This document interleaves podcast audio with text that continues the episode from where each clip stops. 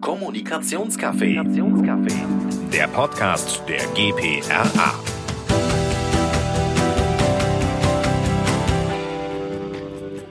Hallo, herzlich willkommen zum Kommunikationscafé. Mein Name ist Christiane Schulz und ich bin Präsidentin der GPRA.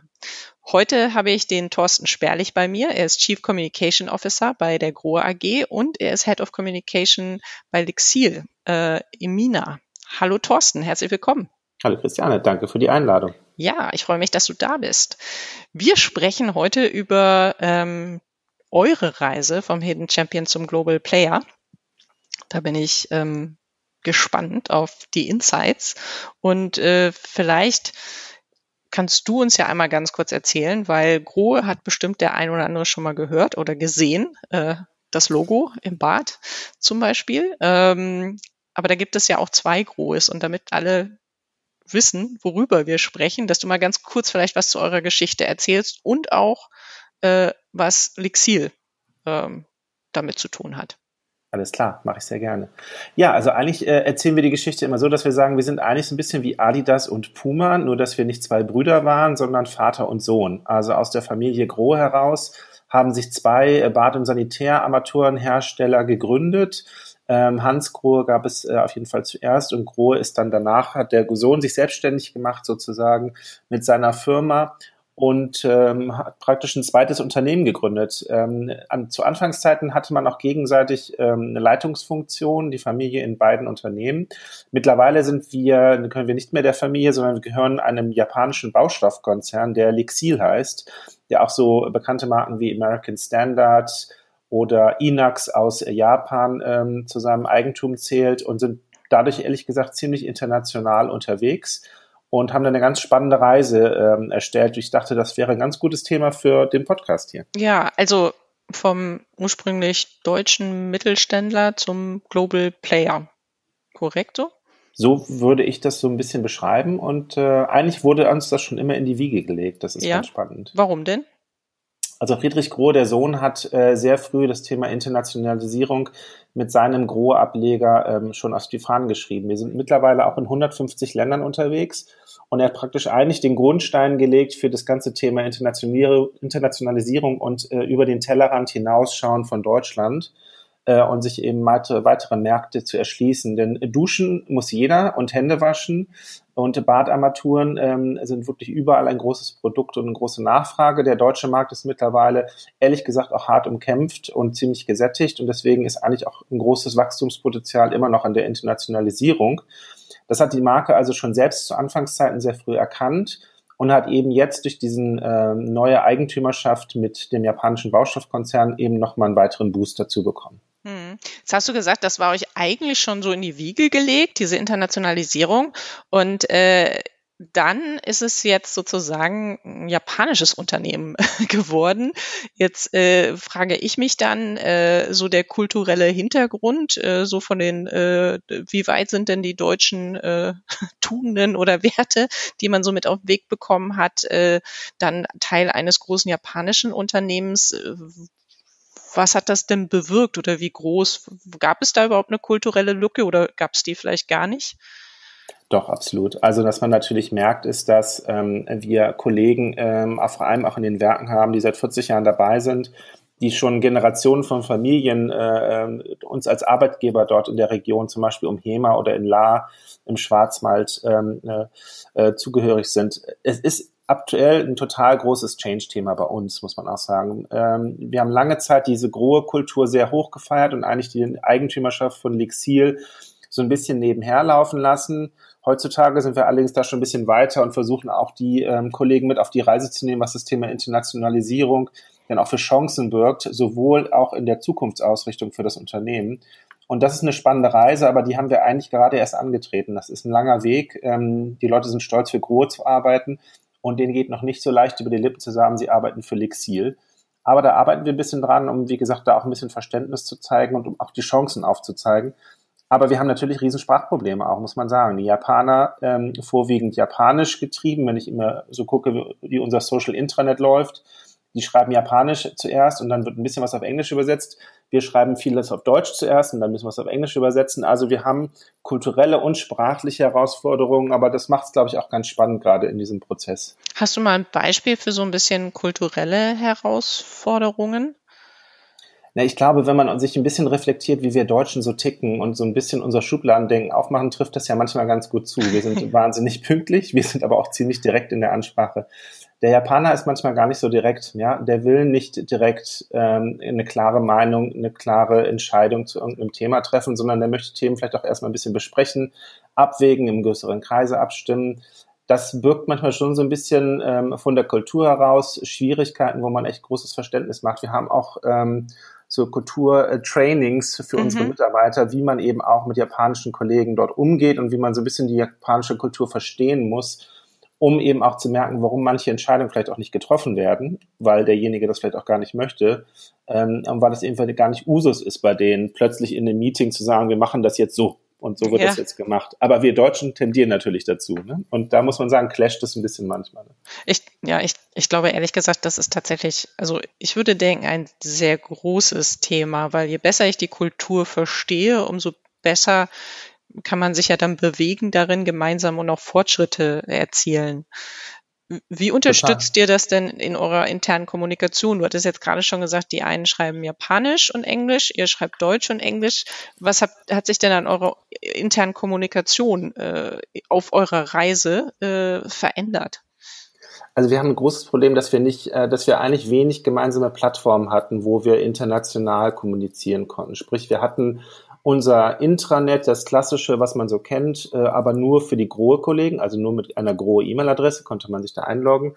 Äh, das heißt, die Japaner hatten da keinen Zugang und deswegen waren das alles so isolierte Plattformen, würde ich mal sagen. Mittlerweile haben wir Gott sei Dank Facebook Workplace eingeführt. Das ist bei uns unser Social Intranet, mhm. was ja jeder kennt eigentlich auch, die gleiche Funktionalität wie bei Facebook, nur in so einem geschlossenen Universum. Und das ist global eingeführt worden. Das hat uns unheimlich geholfen, natürlich in der Schnelligkeit und auch in dem Austausch ähm, über die verschiedenen Regionen hinweg, Amerika, Asien, äh, Europa, äh, da Themen jetzt zu platzieren und auch eben jetzt gerade zu Corona-Zeiten mit dem Hilfe von Videos ehrlich gesagt auch die Leute ein bisschen näher an die anderen Kollegen heranzuführen. Und das macht es gerade spannend. Wir porträtieren da Leute, man kriegt plötzlich was mit, was im Headquarter in Tokio passiert. Äh, man zeigt, was in Amerika gerade funktioniert oder nicht funktioniert.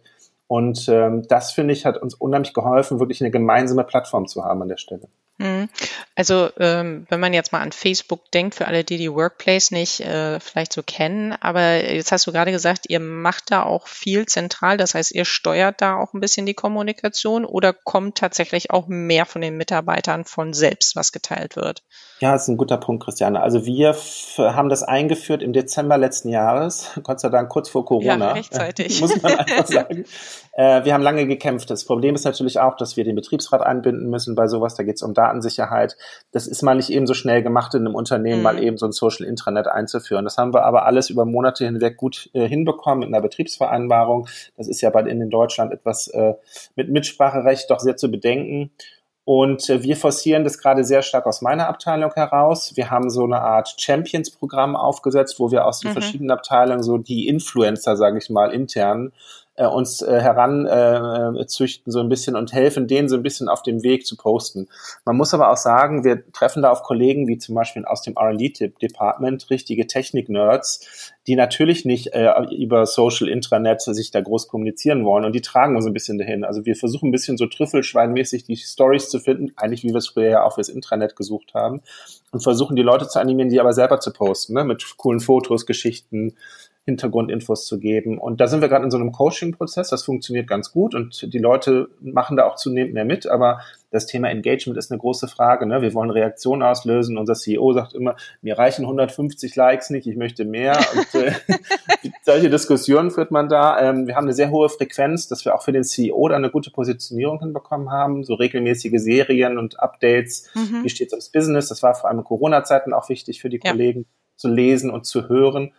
Äh, und vor allem das Thema Bewegtbild ist ganz stark. Ich glaube, du, und das ist so ein bisschen meine Theorie in Corona-Zeiten, wir haben es, glaube ich, geschafft, dem Vorstand ein bisschen mehr zu menscheln, ja, mit den Kollegen. Sprich, durch die Videos, die wir gemacht haben und die Livestreams und die Kollegen konnten direkt den Vorstand Sachen fragen, haben wir eine Nähe geschaffen, die man vielleicht in dem Meeting ja gar nicht hinbekommt, weil äh, mhm. man einfach gar keine Vorstandsmeetings groß hat und man sieht den Vorstand gar nicht so. Und ich glaube, die Sichtbarkeit und die Nähe zum Vorstand hat für mich echt einen super Vorteil gehabt an der Stelle. Und ähm, was mich jetzt interessieren würde, ich nehme jetzt mal an, ähm, dass ihr eben auch Produktion habt. Bei ja. Produktion ist es ja häufig so, dass man sagt, ähm, äh, da funktioniert doch das schwarze Brett immer noch am besten. Jetzt bei Workplace ist es ja so, ich weiß es jetzt nicht, äh, haben wir äh, auch nicht vorher drüber gesprochen. Äh, ist es so, dass die Fabrikmitarbeiter, also weiß nicht, ob ihr sie so nennt, oder äh, dass die entsprechend auch über eine mobile App dann auf Workplace zugreifen können, konnten und äh, somit auch da integrierter sind? Oder ist das nicht der Fall? Ja, guter Punkt. Also wir haben noch zu viele Touchpoints aktuell. Wir kommunizieren immer noch über Poster, Aushänge und das schwarze Brett. Mittlerweile auch, gibt es auch digitale schwarze Bretter, das testen wir auch gerade, mhm. ähm, um das ein bisschen ähm, zentraler zu steuern und auch ein bisschen mehr zeitgemäßer zu machen. Aktuell haben, äh, wir nennen die ja immer Blue-Collar-Worker, keinen okay. Zugang zu Facebook ähm, Workplace, weil die keine E-Mail-Adresse haben. Mhm. Sprich, wir sind okay. gerade in der technischen ähm, Lösung und zwar global gesehen, das ist ein globales Problem, was wir wir gerade haben, auch ähm, die produzierenden Werke in Asien und so weiter, da haben die Kollegen auch leider noch keinen Zugang. Aber das ist so das nächste Ding, an dem wir dieses Jahr arbeiten, denen den Zugang zu verschaffen. Das ist aber auch wieder eine Betriebsgeschichte, wo man den Betriebsrat einbinden muss. Aber das ist ein großes Ziel, natürlich alle auf diese digitale Plattform zu ziehen. Aber es ist natürlich auch nicht so leicht. Die Leute haben kein Firmenhandy, das heißt, die haben ein privates Handy. Das heißt, wann nutzen sie dieses, äh, diese App? Ist das dann Arbeitszeit? Also man muss ja so ein paar Dinge bedenken, ja. die machen es leider sehr kompliziert. Das, klingt immer so leicht. Ne? Ich schalte die mal eben auf. Ähm, aber da gibt es ein paar Dinge zu bedenken, die wir gerade so ein bisschen versuchen zu klären. Aber ich bin guter Dinge, dass wir das eigentlich dieses Jahr hinbekommen sollten. Und dann habe ich wirklich eine Reichweite, die ist ja immens. Also wir, wir haben äh, über äh, 65.000 Mitarbeiter, wenn man das global vom japanischen Konzern sieht. Das ist natürlich eine geniale Reichweite, die man da kriegen kann. Ne? Und in einer Schnelligkeit, transparent zu kommunizieren. Also ich freue mich darauf, wenn wir erstmal an dem, an dem Level sind. Ist das denn äh, in Japan, also weil man äh, in der Regel, wir reden häufig von dem asiatischen Markt und gucken dann immer viel auf China, weil da die digital immer so weit vorne sind. Äh, ist das denn in Japan einfacher, äh, sowas äh, digital umzusetzen oder ist das da auch so schwer? Also ich kenne die Datenschutz nicht, nicht, so, in Japan. Okay. Ich glaube, es ist ein bisschen komplizierter in Deutschland, auch durch okay. das Betrieb, durch den Betriebsrat, ja. Äh, der ja auch sinnvoll ist. Ich will das ja gar nicht in Frage stellen.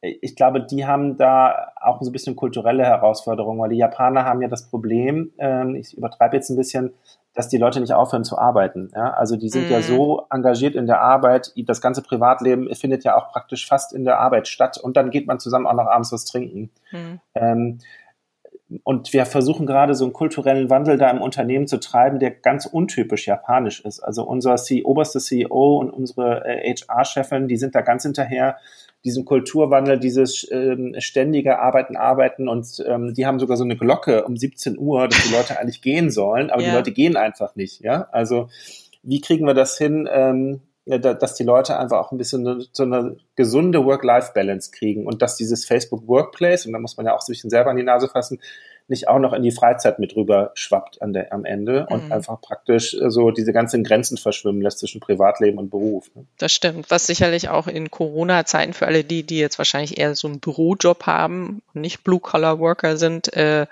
wahrscheinlich eher auch generell eine Herausforderung war. Absolut. Also ich finde, man, man, äh, die Grenzen verschwimmen total und man muss sich selber wirklich disziplinieren an der Stelle dann auch. Ja. Ne?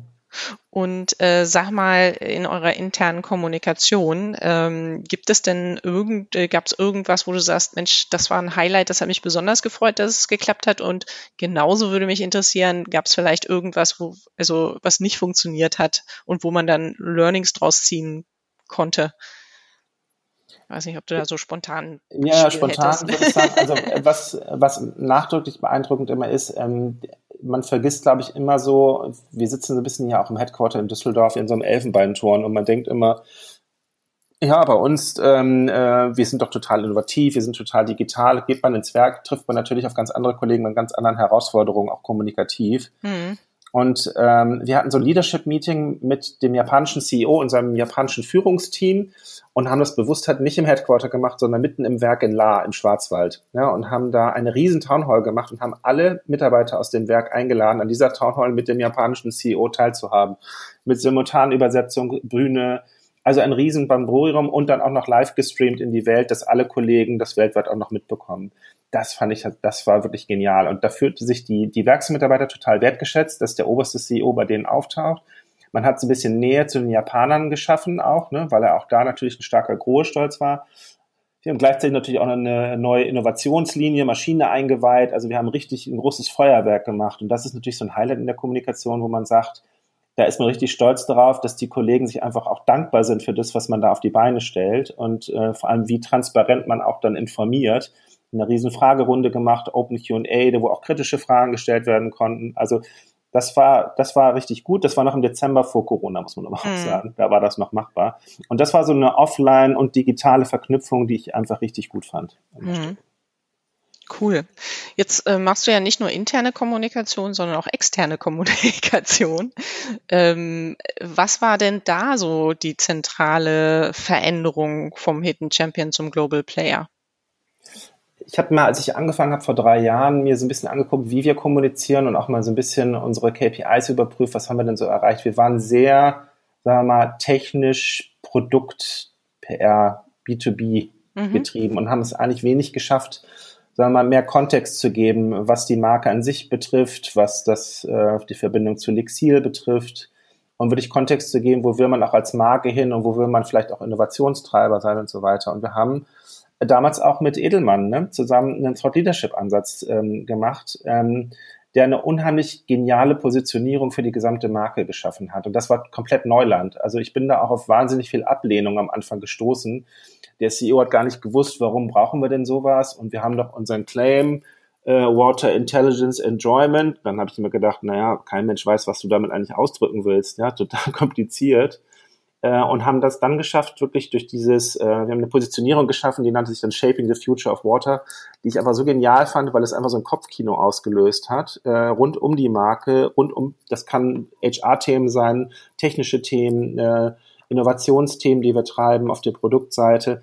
Das fand ich richtig gut und das hat auch dann plötzlich gezeigt, wie sowas dann sich verselbstständigt. Die Leute haben das auf Social Media genutzt als Hashtag, wir haben das als großes äh, Thema gesetzt für eine riesen Messe, äh, für ein Messe-Opening und plötzlich war, hat der CEO das richtig einverleibt und zu seinem eigen gemacht und plötzlich war es richtig gut. Ne? Und so, das fand ich gut. Ja. Das fand ich so gut, dass man da äh, so mal neue Wege der Kommunikation nochmal aufzeigen konnte, losgelöst von klassischer technischer PR. Ne? Aha, weil ich wollte dich gerade fragen, weil ich glaube, so das eine ist ja was, gut auf dem Papier zu haben, aber das andere, das muss ja dann auch umgesetzt werden. Und die Frage ist dann, jemand zu überzeugen, wo du gesagt hast, der hat jetzt gar nicht gewusst, du bist auf Widerstände gestoßen, äh, wie man es dann eigentlich schafft, äh, dazu überzeugen, dass das, was man empfiehlt, schon der richtige Weg ist. War das diese, wenn ich es jetzt richtig verstanden habe, diese auch wieder eine Veranstaltung, die das dann auch beim CEO so nee, ausgelöst hat? Oder nee, was, was war? Ich, ja? Da habe ich äh, Strippen im Hintergrund gezogen.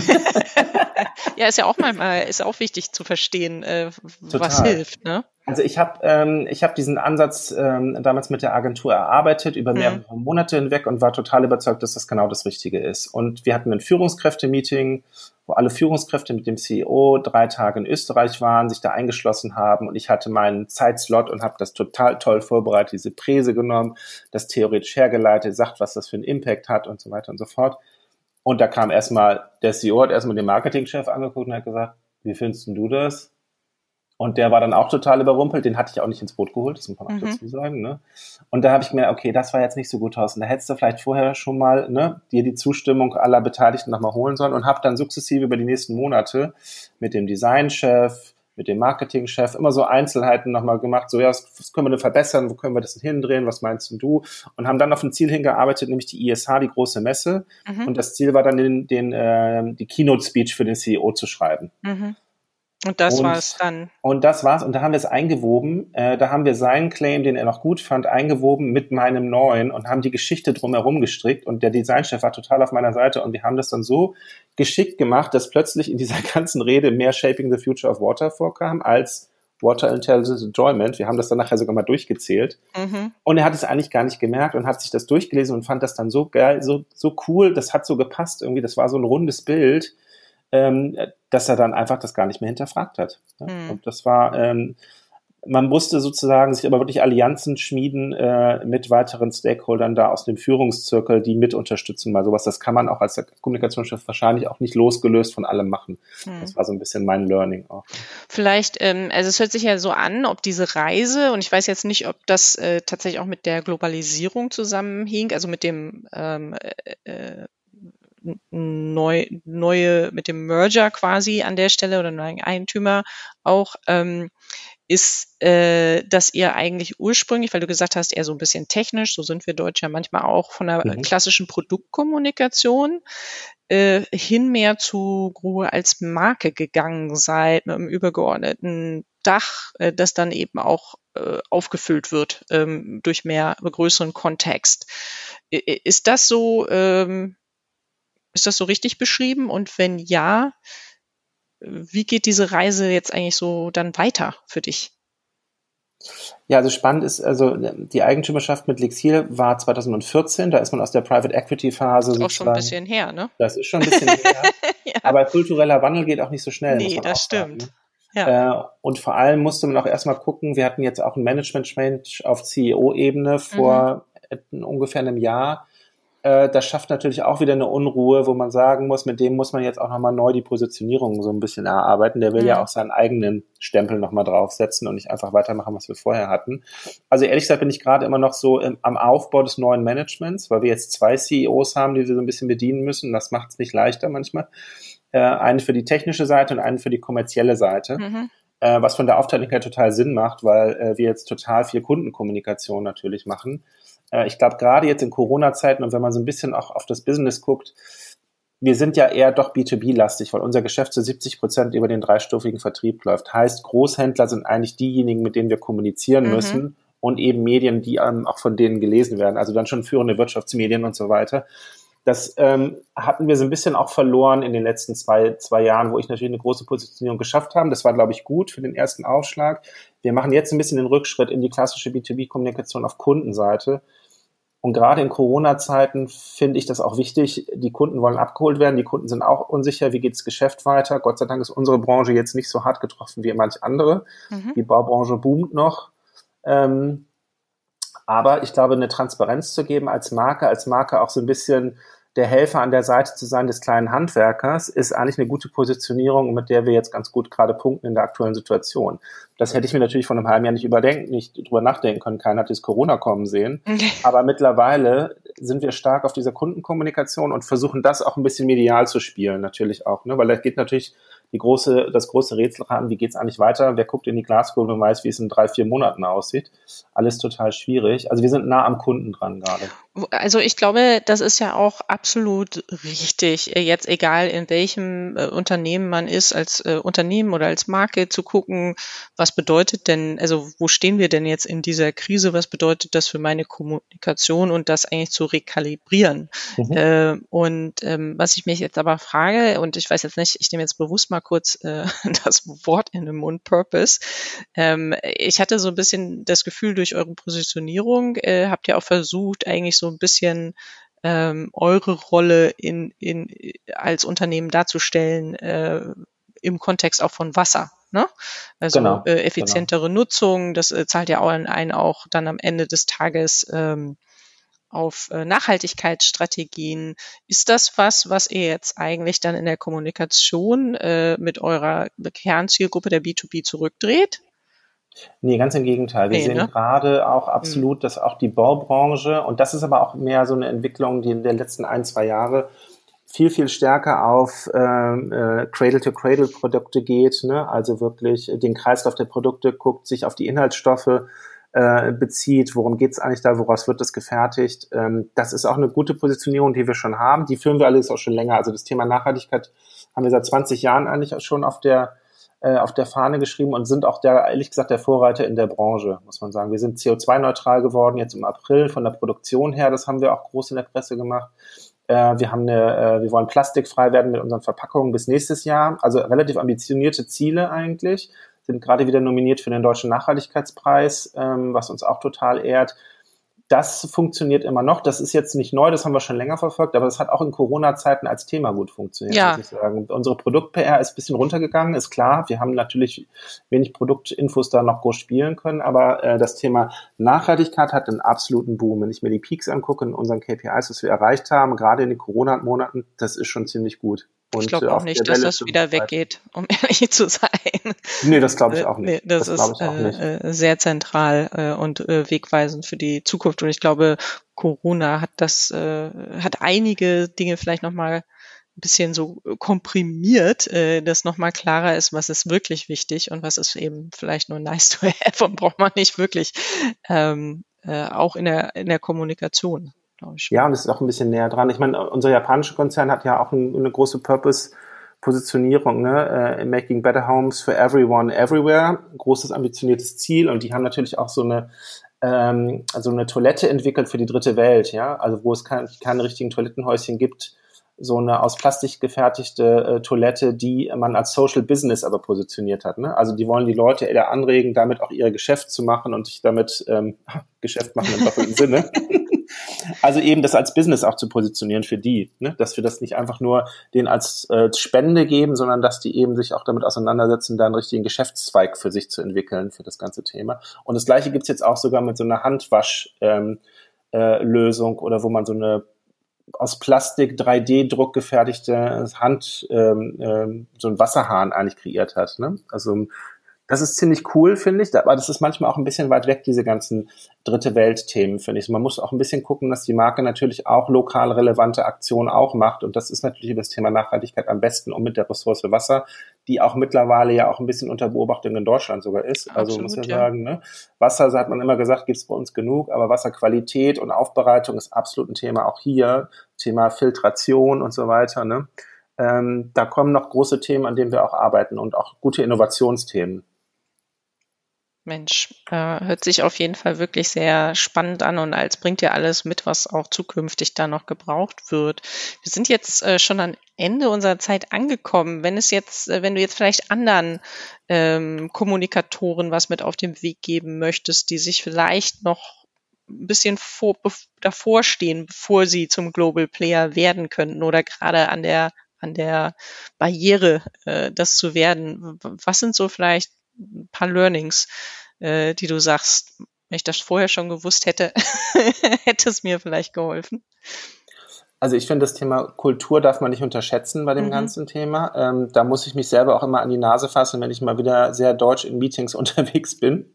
Ich mache es mal schon manchmal schon als Entschuldigung gesagt, ich antworte jetzt ganz typisch deutsch, dass die schon mich einordnen können, weil ich dann doch manchmal ein bisschen direkter bin. Es ist natürlich auch für uns frustrierend, wenn so Themen nicht richtig besprochen oder entschieden werden. Deswegen, ich finde, so eine kulturelle Sensibilität braucht man, um trotzdem aber seine eigene Identität wahren und den Spagat äh, hinzukriegen, den bietet das total gut. Ich finde, es ist eine wahnsinnige Bereicherung, das Geschäft zu internationalisieren und auch kommunikativ da unterwegs zu sein. Also wenn ich mir den Mittleren Osten angucke, wo wir total digital natürlich unterwegs sind, ja, weil die Leute fast nur noch Social Media nutzen, ja, da gibt es keine klassischen Printmedien gegenüber den klassischen Printprodukten, die wir immer noch im B2B-Bereich der Sanitärbranche haben. Das ist ein Spagat, der macht mir Spaß. Und ich glaube, da muss man auch drauf Spaß haben und Lust haben und ehrlich gesagt offen sein für, für neue Tools, neue Wege und eben auch eine andere kommunikative Herangehensweise manchmal. Und das ist für mich eine absolute Bereicherung. Hm. Okay, dann ähm, sage ich vielen herzlichen Dank für das Gespräch und äh, ich gehe auch davon aus, dass wenn jemand da noch Fragen hat, dass er sich jederzeit gerne an dich wenden darf. Absolut. Man findet mich ja auf Social Media ganz gut, glaube ich. Prima. Dann äh, sage ich äh, vielen Dank an dich, Thorsten, und äh, vielen Dank fürs Zuhören. Danke dir fürs Gespräch. Tschüss. Tschüss. Kommunikationscafé. Der Podcast der GPRA.